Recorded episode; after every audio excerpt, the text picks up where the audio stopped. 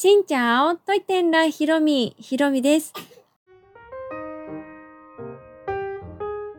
この番組は YouTuber、ブロガーであり、ベトナム旅行研究家のひろみが日々の出来事やベトナム旅行にまつわるお話をしています。毎週月水金、各種ポッドキャストとスタンド FM で配信をしています。皆さん、今日は雪降ってらっしゃいますか？昨日から関東の方は雪予報が出ていまして、いろんな高速道路とかが止まるんじゃないかって話がありましたけど、今現在ラジオを撮っている時点では、私の住んでる近くは雪は積もってなくって、みぞれっぽい、でももう雨になりかけてるっていう感じの、うん、結構雪よりも雨が最初に長く来て、やっと雪になった、けどまたみぞれ雨に戻ったといった、うん、現在そんな感じになっています。もしかしたら、ね、明日というか、このラジオを出している今日は、もう積もっているかもしれないですけど、うん、まあ寒いには変わりないのでね、風邪ひかないように、あとは雪道にもしなったとしたら、皆さん滑らないようにどうぞ気をつけてください。というわけで今日はですね、本当はお便りでいただいていましたベトナム旅行についての思い出のお話、体験談をね、もうすごい面白いものをいただいていたので、それについて、まあ、紹介をして、私の体験談をね、話そうと思っていたんですが、急遽それができなくってですね、今携帯からもう急遽撮っております。というのが、ちょっと緊急事態が起きまして、先ほどまで病院に行っておりました。で、今収録しているのがね、夜中の3時20分です。いつもポッドキャストの方では朝の5時に配信をしているので、もうあとね、1時間半と迫っていまして、もう夜中中の夜中なので、携帯の方からね、撮らせてもらっています。何が起こったかと言いますとね、私さっき人生初めての救急車に乗ってきました。の最初に言っておきますが、緊急事態だけど非常事態ではありません。うん。何にも何事もなくということなんですが、っていうのが娘がね、さっきすごいね、めちゃくちゃ吐いちゃったんですね。でたまに吐くことはあるんですけど、すっごい勢いでバーって吐いちゃって、しかもそれが何回も何回も続いてしまって、で、だんだん顔色が悪くなってきて、あの、すごく大変な状況でございました。それまでは何事もなかったのに、本当いきなり寝かけって、もう寝るかなと思った瞬間、咳込み始めて、それでゲホゲホ、ウェーみたいな感じで吐いちゃって、でも連続でね、吐いちゃうし、布団のところがね、もうすごいことになっておりまして、で、で娘の服もね、すごく汚れて、私の服も汚れて、すごい大惨事になっていたんですけど、とにかく娘の洋服を着替えさせてあげようと思って、着替えて、着替え終わったって思ったらまたウェーってなって、で、またこう後始末して着替えさせて、そしたらまたウェーってなってっていうのが続いてしまって、そしたら、なんだろう、吐き疲れもあったのかな、眠たいのもあったのか、でも明らかにね、ぐったりしていってしまって、こういうのが初めてだったんです。赤ちゃんが吐くってことは、まあよくある話だし、もともとね、娘も吐くこともたまにはあったけど、こんなに、こんなにすごい勢いのある吐き方と、明らかに、何も、吐いて息ができない状態で、なんかすごい苦しそうだったのが初めてだったので、私もちょっとパニック状態になりながら、これ病院に行った方がいいんじゃないかと思って、でも何が基準でね、病院に行けばいいかって、あんまりわからないですよね。まあ今コロナっていうこともあるから、なるべく病院はっていう気持ちがどこかにもありつつ、でもどうしていいかわからずってなって、赤ちゃんの救急の電話がするところがあります。で、そこに電話をしたんです。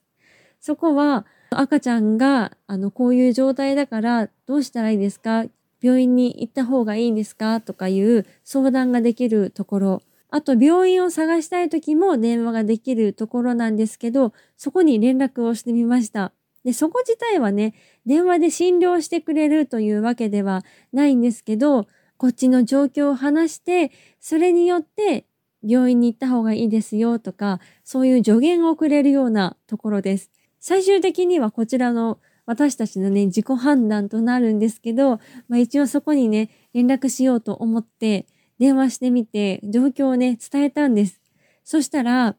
あなたのその状況を聞いたら、うん、救急車呼んだ方がいいと思いますよ、みたいなことになって、そう、まあ笑い事ではないんですけどね、本当に、私もびっくりしちゃって、え？なんかさらっと言われたから、え？ってなって、このお電話で119にそのままつなげますかって言われたので、どうしようと思って、でも、でそう言われてるし、やっぱりお医者さんに見てもらった方がいいのかなと思って、あ、じゃあお願いしますって言ったら、救急隊の人とつながってね、で、いろいろお家どこですか？状態どうですか？っていうのを聞かれて、今向かってますみたいな感じになって、本当にすぐに、あの、お家の方に来ていただけました。で、玄関の中の方までね、来てくださって、どうですか？状態をこうお伝えしたりとかして。で私も急いでね、こう準備。何が起こるかわからないし、もしかしたら入院なんてこともね、ありえなくはないじゃないですか。なので、とりあえず、もう娘の服とかおむつとか、もういろんなものを詰め込んで、そして娘と一緒に救急車に乗って病院に向かいました。救急車の中でもね、すごく細かく状況とか、最近の様子とか、今の様子とかを聞かれて、じゃあ病院に行きましょうかって言って病院に行ったらね、お医者さんがこう待っていてくださって、それがあったのがもう夜中の日付を超えるか超えないかぐらいだったので、そんな時間までね、そうやって働いてくださってるというか、もう待ち構えてくださってることにすごい心強さを感じながら、で、お医者さんにもね、どうですかとか、今の状況はどんな感じですかとか、あと、聴診器当ててもらってとか、そういったまあ簡単な診察というよりかは、ほぼ問診みたいな感じだったんですけど、まあ、とりあえず大丈夫だと思いますよ、言われて。もしかしたら何かの表紙でね、ちょっと詰まっちゃったとか、そういったことで起こったのかもしれないし、もしかしたら胃腸炎の可能性もあるし、今結構ね、流行ってるみたいです。私の周りでも赤ちゃん持ちの方は、その赤ちゃんが胃腸炎になっちゃったっていう人が、年末年始すごい多いなとか思っていたんですけど、その胃腸炎の可能性もあるし、もし胃腸炎だったら、もっともっと吐いちゃう、これから吐いちゃうかもしれないし、ちょっと続いちゃうかもしれないし、でもとりあえずお家で様子見で大丈夫だと思いますよって言ってくださって、うん、それでようやく安心してお家に帰りました。っていうのがね、先ほど起こりまして、今すごいヘトヘト。で、それが病院終わった後がね、また大変、大変というかね、布団の上がすごいことに、ね、なっているから洗濯しなきゃいけない。で、洗濯はちょっと今立て込んでいるので、コインランドリー行こうと思って、その布団たちをコインランドリーに持って行って、で、乾かすまで待って、まあ、そういうのをしていたらね、先ほど帰ってきました。もう3時過ぎぐらいに帰ってきました。せっかくポッドキャストでとても面白いお便りをいただいたので、そちら今日はね、絶対それやろうと思っていたんですけど、ちょっとね、叶いそうになかったので、今日こんなことが起こったよというお話なんですが、本当に何が起こるかわからないですね。結局娘がなんでそんなに上って入っちゃったのかはわからないんですけど、まあ、赤ちゃんのこう体調ってすごいこう変わっていったりとか、今生後7ヶ月で、もう少しで8ヶ月になるんですけど、あの赤ちゃんって生後半年まではお母さんからもらった免疫を持って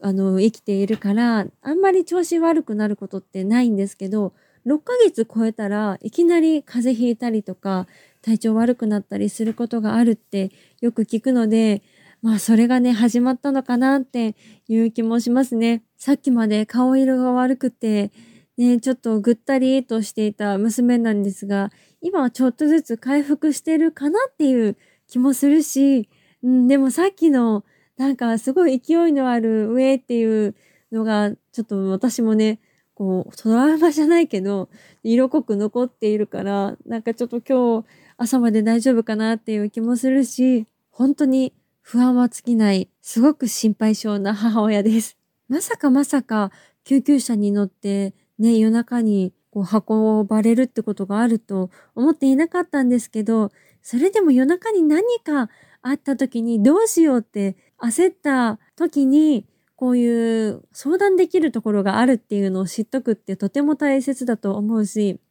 私もね、娘生まれて自分の住んでる区の方から冊子いただいた時に体調悪くなった時はここに電話してね。もう絶対病院行く時はこっちの電話番号なんだけど、どうすればいいんだろうって迷った時はこっちに相談してみてねとかいうのを言われたことがあって、それをね、覚えていたから、冊子を開いて、あ、これだって思って、なんかね、パニック状態だけど、これ対応できたかどうかって言ったらあれかもしれないけど、パッと差し広げることができたから、ね、こういうのって大切なんだなと思いますね。何が起こるかわからんし。ちょっと話があれなんですが、今日、あの、雪がまだ私のところは降っていない時に、外を歩いていたら、なんかね、おじさんが倒れていたんです。これ本当に、うん、倒れてて、大丈夫ですかって書き寄ったら、なんかね、滑って転んだみたいで、もう立てない状況になっていて、あら、どうすればいいんだろう。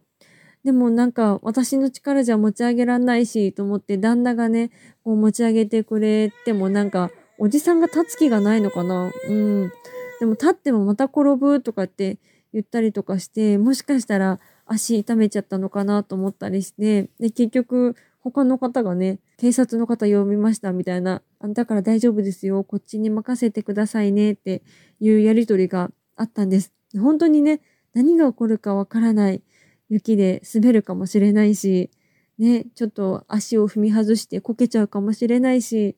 うん、その何かあった時に、とっさにこう冷静に動けるような、そういう判断ができるようになってないといけないななんて今回思いました。あとはつくづく健康って大切って思いましたね。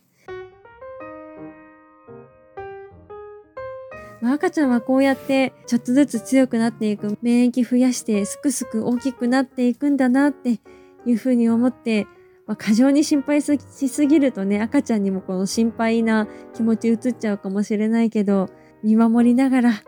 子育て頑張っていきたいなと改めて思います。というわけで今回は娘が救急車で運ばれましたというお話でございました。この配信は毎週月水金各種ポッドキャストとスタンド FM で配信をしています。日々の出来事やベトナム旅行について、また皆さんからいただいたお便りについてもお答えをしています。お便りフォームから、スタンド FM の方はレターから、質問やメッセージ、こんなことお話ししてほしいなど送っていただけたら嬉しいです。次回はベトナム旅行の思い出のお便りをぜひご紹介したいと思います。また次の配信でお会いしましょう。変がプライ